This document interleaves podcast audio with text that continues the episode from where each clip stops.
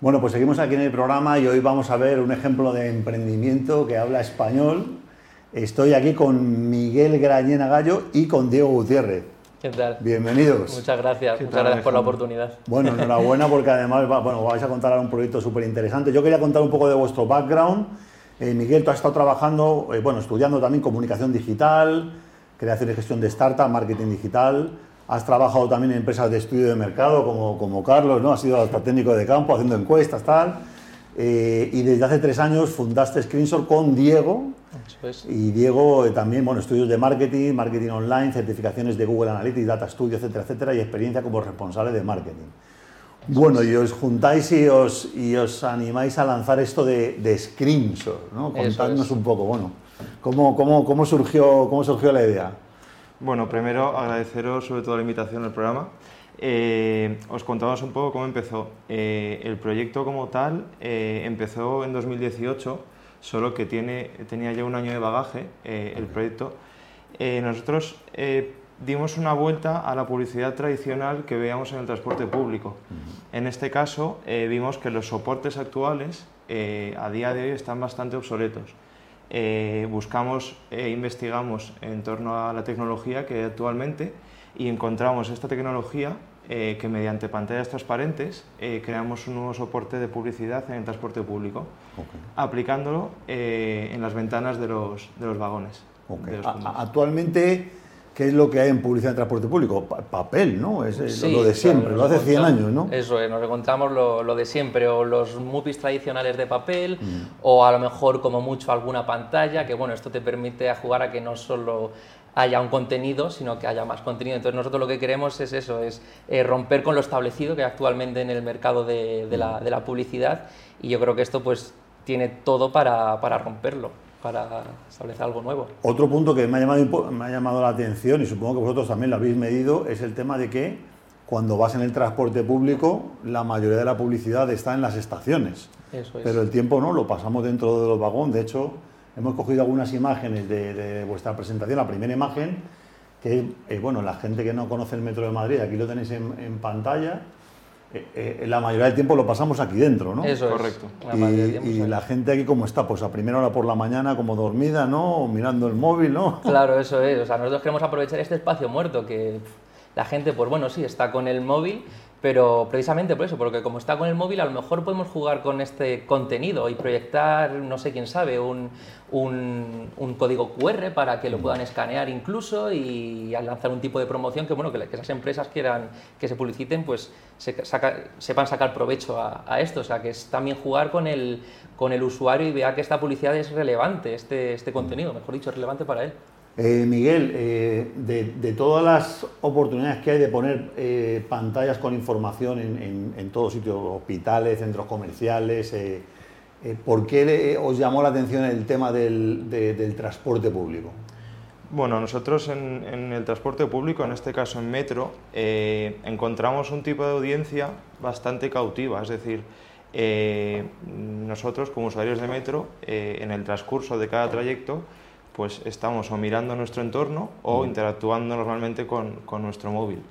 Pues qué mejor que, que, coger a esa audiencia cautiva que a día de hoy, pues teniendo ejemplos como Metro de Madrid, que son dos millones de usuarios diarios, eh, nosotros esos desplazamientos los convertimos en, en impactos publicitarios, que, que, dado el sector, pues oye, ese, ese gran volumen de impactos publicitarios es, es una cantidad bastante grande. Eh, tenemos aquí otra imagen que, nos ha facilitado eh, en realización, que es el tema de qué tecnología vais a usar, ¿no? porque a mí me ha llamado la atención que estos son pantallas que pueden estar encendidas durante el trayecto en los túneles, pero cuando se llega a la estación el, usuario no está agobiado, sino que la pantalla se apaga y se puede ver la estación, ¿no? ¿Cómo funciona esto? Claro, eso es. Nosotros lo que queremos es que el contenido solo se muestre en, el trayecto del, túnel, porque es un, espacio muerto, no hay nada. Porque claro, una vez vuelva a la estación, pues al, pasajero le, gusta ver qué hay detrás, ¿no? ver en qué estación se encuentra y que no sienta, pues tenga esa sensación de, agobio. Y eso es precisamente lo que queremos conseguir, que solo impactemos en el momento adecuado y que no, inco, y que, no incordiemos, por así decirlo, al, al usuario, al viajero de, metro. Otra, otra cosa, eh, por ejemplo, Miguel, que, que sabemos que que esta tecnología permite. ¿no? Antiguamente, cuando una empresa, incluso actualmente, cuando una empresa quiere hacer una publicidad outdoor, tiene que tener, contar con unos presupuestos enormes porque digamos que imprime cartelería, lo pone a lo mejor en todas las paradas de autobús, en, todas las estaciones de, metro, y eso implica que, que, una sola empresa a lo mejor no pueda hacer una inversión eh, tan grande, ¿no? cuando sabemos que el tejido empresarial español hay muchísimas empresas pequeñas que a lo mejor sí, sí les interesaría anunciarse. ¿no? Me ha llamado la atención que en la fotografía salía, por ejemplo, un restaurante pequeño de sushi. Correcto. Que eh, precisamente vuestra tecnología permite, como en Digital Signage, permite que, digamos, las pantallas dividan el contenido. A lo mejor un anunciante solamente se anuncie en una línea de metro o en algunas estaciones solamente, ¿no? ¿Esto, esto qué, ventajas, qué ventajas eh, puede tener? Correcto, nosotros el planteamiento que hemos llevado a cabo es que eh, podemos ofrecer la publicidad segmentada tanto por eh, posición geográfica mm. como franja horaria. Dependiendo de la zona, eh, tenemos un target en ese, en ese caso objetivo, dando así cabida pues, a pequeñas y grandes empresas que puedan poder publicitarse en nuestro, en nuestro propio soporte. Ok. Y en principio lo tenéis orientado para, para metro, ¿no?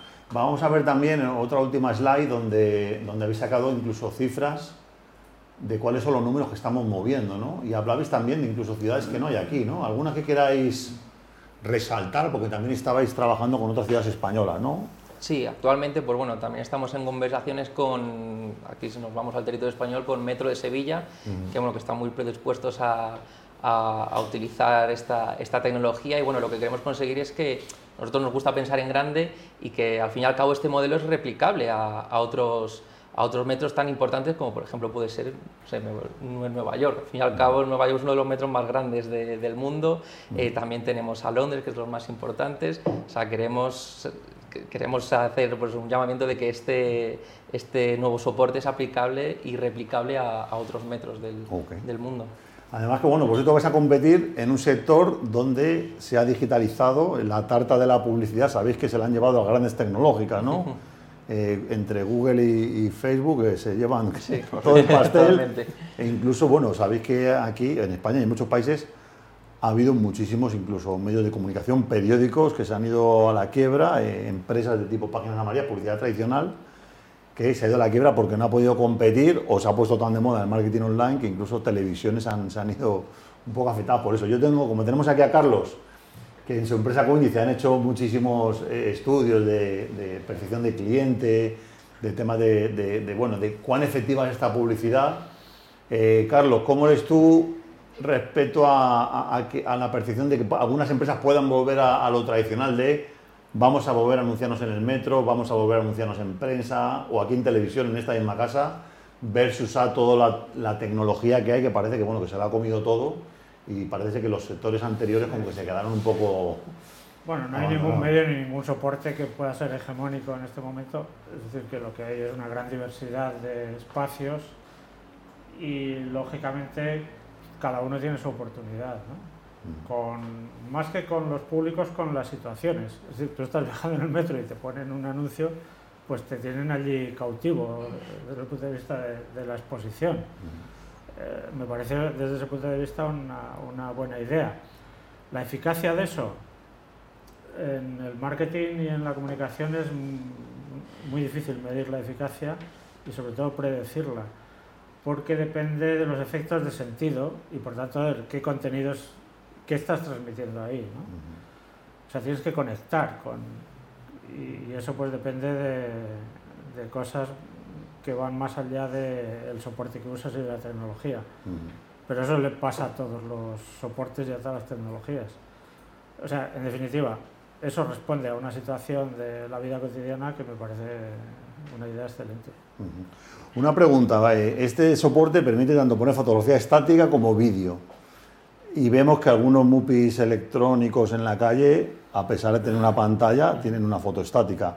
¿Vosotros por qué creéis que es? Eh, ¿Veis que va a triunfar más de pronto un spot de vídeo, una imagen fija, o de pronto algo más interactivo, como hemos, eso que hemos visto con un código de con un código BIDI de pronto interactuar los dos mundos? ¿Cómo, cómo, ¿Por dónde veis que está llegando la demanda un poco? Pues ¿Por dónde podría llegar? Yo creo que a la gente lo que le interesa, y más en estos tiempos, es eso, que vea algo que, que le llame la, la, atención y, le haga levantar la cabeza del, del móvil en este caso. Entonces, pues yo creo que el soporte estático, pues simplemente a lo mejor se está quedando estancado ahora y nosotros queremos, apostamos por, por el formato en vídeo, incluso pues lo que he comentado antes, que las personas, que los viajeros puedan interactuar. No sé si Miguel quiere añadir algo también en, en esto. No, sobre todo la, lo, el, el, planteamiento o el, o el input que, que que más podemos aportar en este caso es ofrecer al propio anunciante el que el propio eh, usuario interactúe con su publicidad, que a día de hoy es algo impensable o es muy complicado en, el sector publicitario.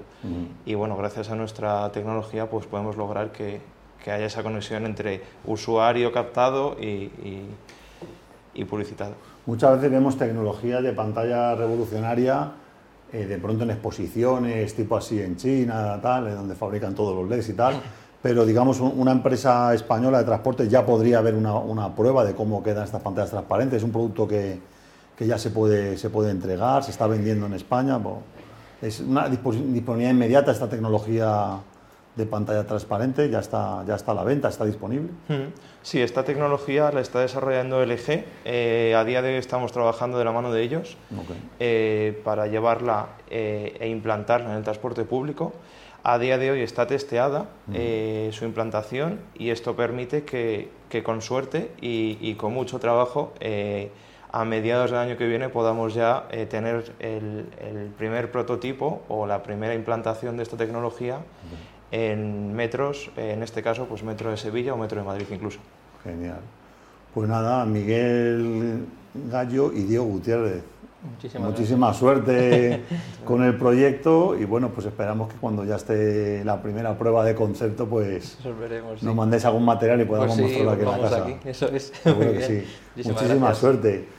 Pues nada, aquí veis empresas que están apostando por tecnología que, eh, bueno, pues de pronto ya el año que viene tomas el metro en Madrid o en Sevilla y te encuentras con pantallas transparentes que aparecen y desaparecen en el metro con contenido interactivo. Hasta entonces, bueno, pues vamos a ponernos eh, algún vídeo de patrocinadores y volvemos en un minuto.